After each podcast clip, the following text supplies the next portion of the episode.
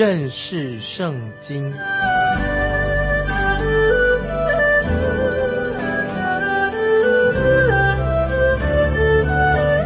认识上帝的话，把上帝的话带到全世界。本节目是由认识圣经机构和环球广播电台联合制作，欢迎收听。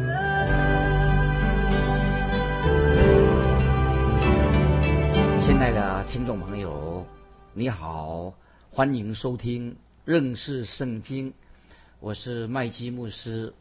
我们看但以理书第五章第五节，当时。忽有人的指头显出，在王宫与灯台相对的粉墙上写字。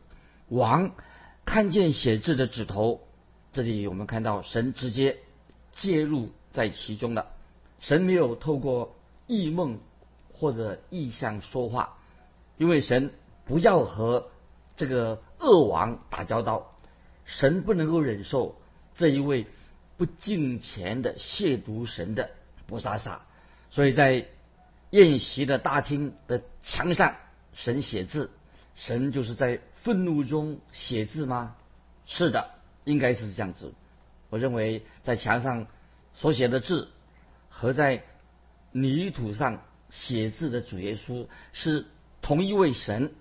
在新约约翰福音八章一到十一节记载，曾经有人把一个犯罪犯奸淫罪的女人。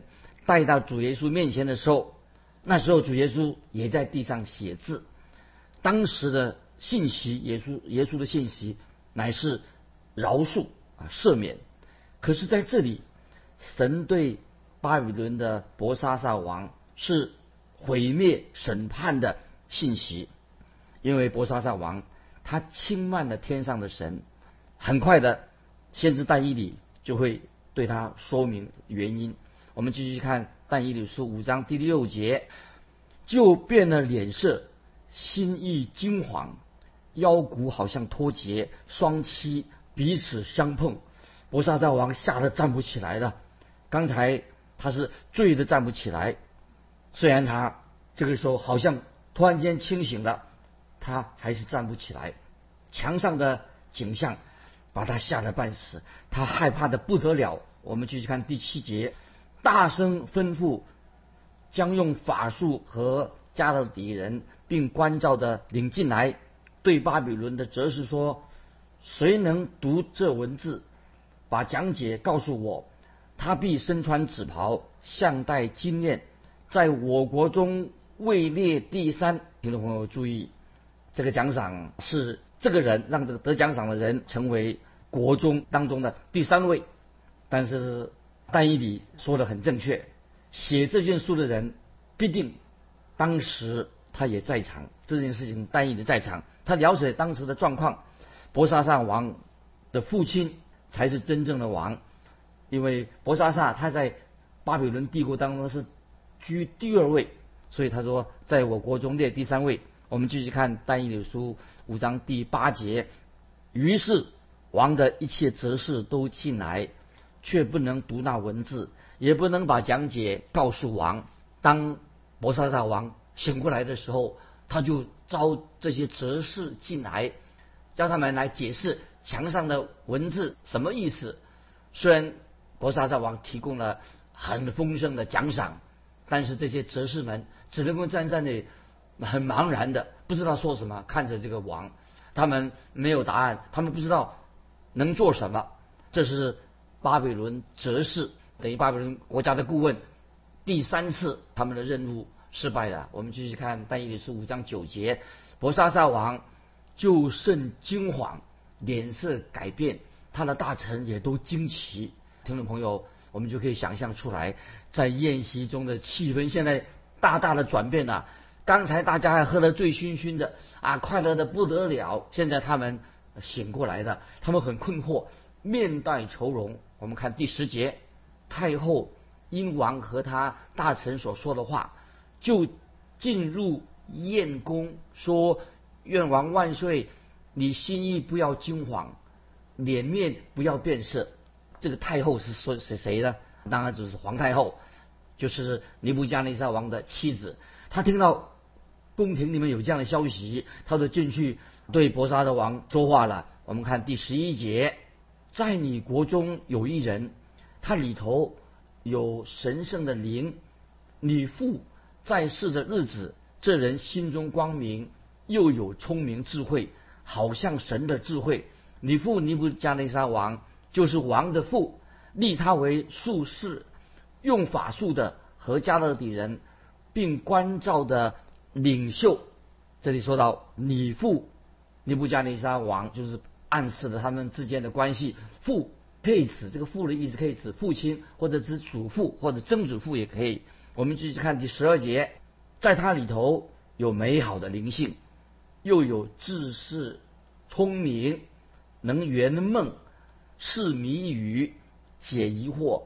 这人名叫但以理，尼布加尼撒王又称他为罗迪沙萨。现在可以招他来，他必。解明这意思，这个皇太后她说来进来了啊，就要帮助他的孙子伯沙撒王脱离困境。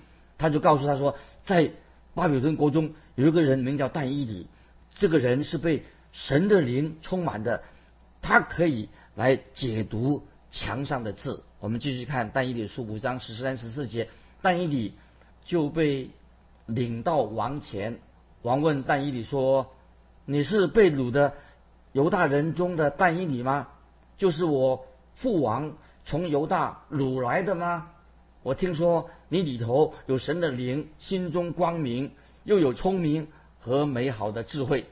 我们看到但以里这个时候被摩沙大王招进来的，很显然的，尼布加尼沙王就是已经过世了之后，他但以里的地位就被忽视了，或者根本已经停职了，没有这个职分的。那么我们继续看十五、十六节。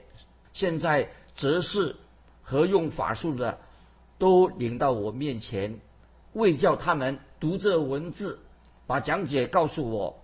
无奈他们都不能把讲解说出来。我听说你善于讲解，能解疑惑。现在你若能读这文字，把讲解告诉我，就必身穿紫袍，项戴金链，在我国中位列第三。摩沙大王，他现在好像有点花言巧语，想要讨好但伊里。他对他说：“如果他能够解释这些则是没有办法解释的文字，那么他可以把但伊里列在国中的第三位。”我们看但伊里怎么说。他虽然对这个王说可以得到的和则是同样的奖赏，就是要奖赏但伊里。我们看十七节，但伊里在王面前回答说：“你的赠品。”可以归你自己，你的赏赐可以归给别人，我却要为王读这文字，把讲解告诉王。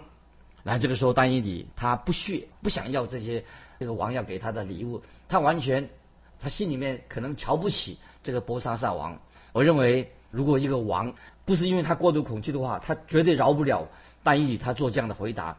丹尼里认为他何必要要这个奖赏呢？过一会儿我们就知道了，的确这个奖赏是没有的，等于没有奖赏的。丹伊里就要解释墙上的文字之前，丹伊里就先向博沙沙王传讲信息，可以说讲道，对这个年轻的王来说，可能是他的一生当中听过一个最好的信息，听了神的道。先知丹伊里不再是当年，当时他年轻的时候来到尼布加尼撒王啊，那个时候他是年轻人。这个时候，但以理他是一个老人了，他来到这个少年年少的巴比伦王的面前。但以理曾经和尼布加奈他之间没有代沟，他们那时候但以理是年轻的，尼布加的年纪比较大，没有代沟。可是现在其实也是没有代沟。听听看，但以理怎么对波沙沙王说？我们看十八十九节，王啊，至高的神曾将。国位、大权、荣耀、威严，赐予你父尼布加尼撒。因神所赐他的大权，各方各国各族的人都在他面前战尽恐惧。他可以随意生杀，随意升降。之前我们知道尼布加尼沙王在世上他有绝对的生杀大权，那么他认为他自己的地位，我也认为说他当时他的地位前无古人后无来者，他当时是一个霸主。那么我们知道未来的敌基督，他将来也会统治，在统治世界之前，敌基督来之前，那世上不会再有人曾经会有像尼布加内沙王这么有权柄。先知但以理就像伯沙撒王的回顾神怎么样来处置他的祖父尼布加内沙王。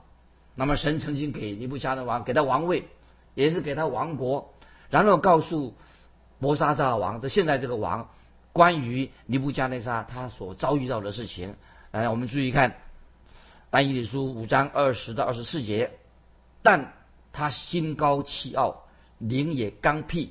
甚至行事狂傲，就被革去王位，夺去荣耀。他被赶出，离开世人。他的心便如兽心，与野驴同居，吃草如牛，身披天路敌师。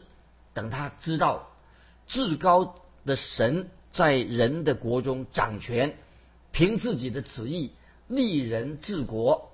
伯沙撒，你是他的儿子，你虽知道这一切，你心仍不自卑，竟向天上的主至高，使人将他殿中的器皿拿到你面前。听众朋友特别注意这一节经文，他说：“敬向天上的主至高，使人将他殿中的器皿拿到你面前。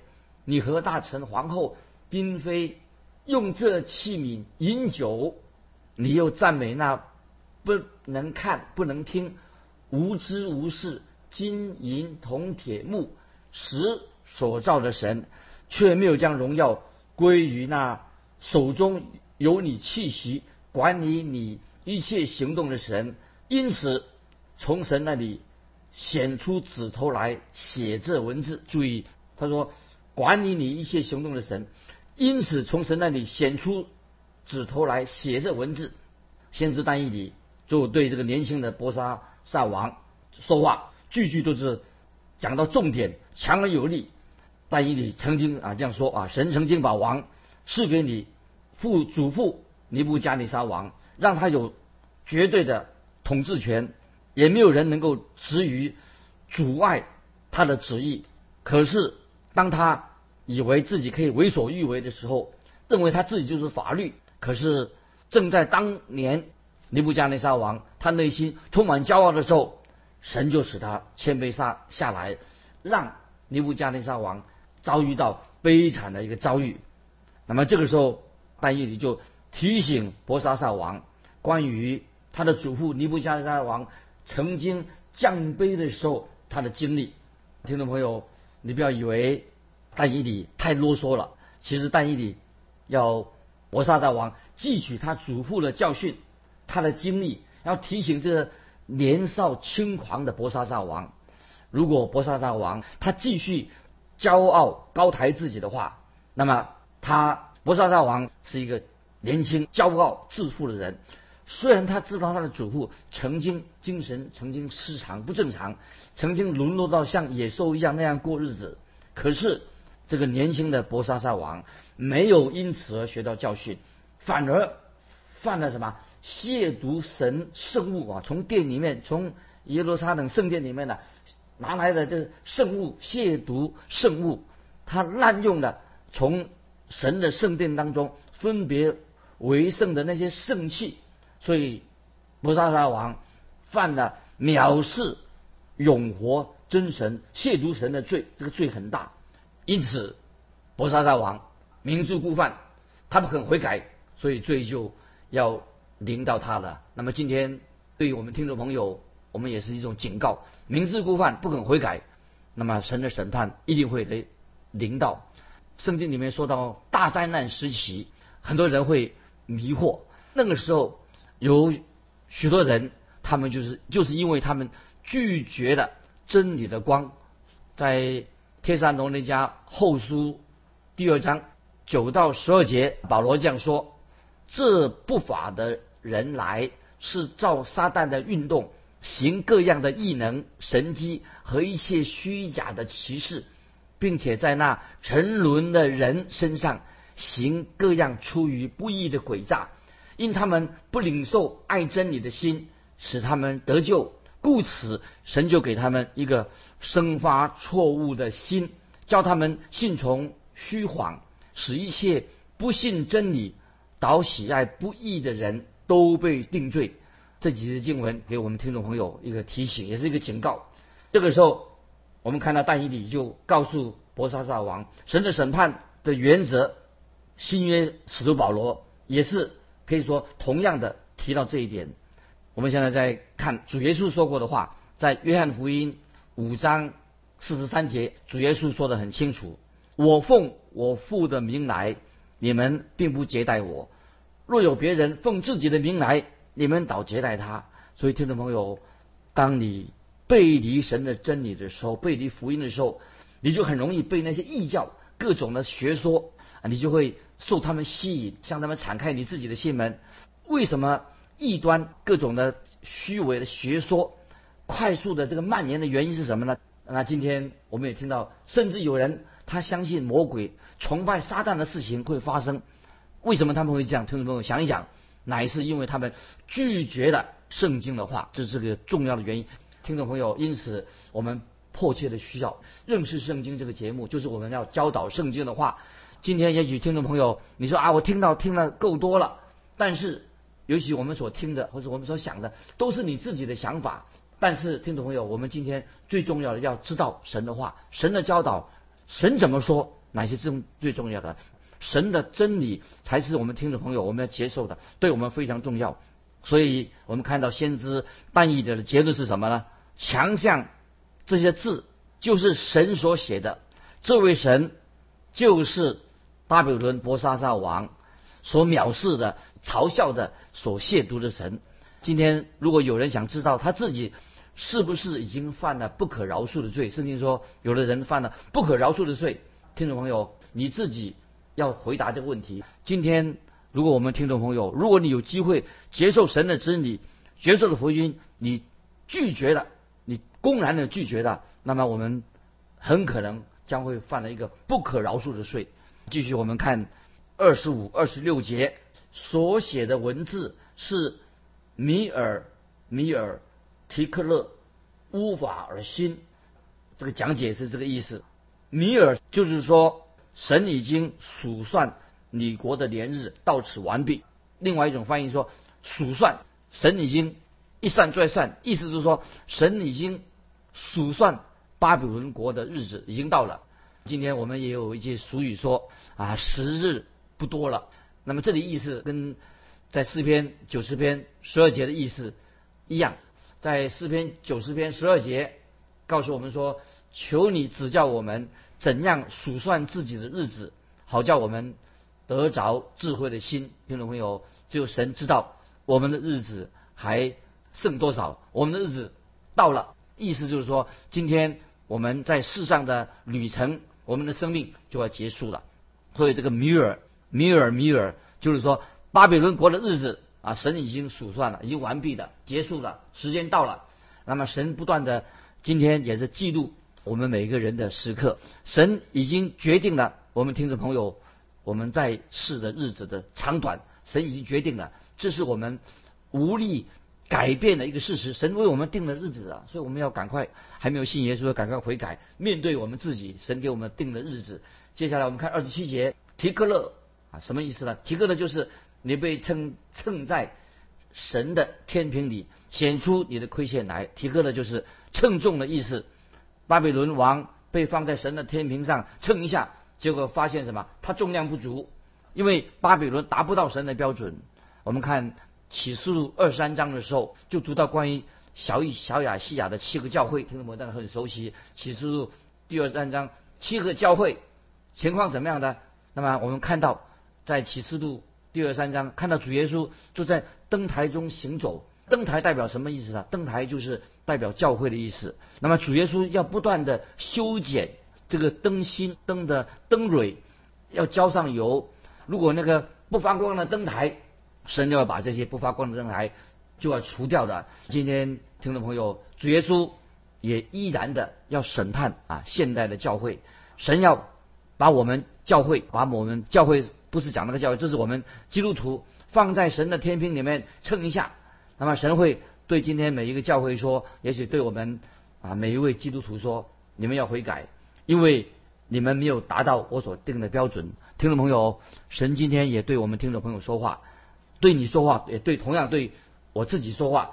我们所行的义，我们的义是不够分量的。我们在神面前还是一个污秽、肮脏的破布一样啊！我们的义像破布一样。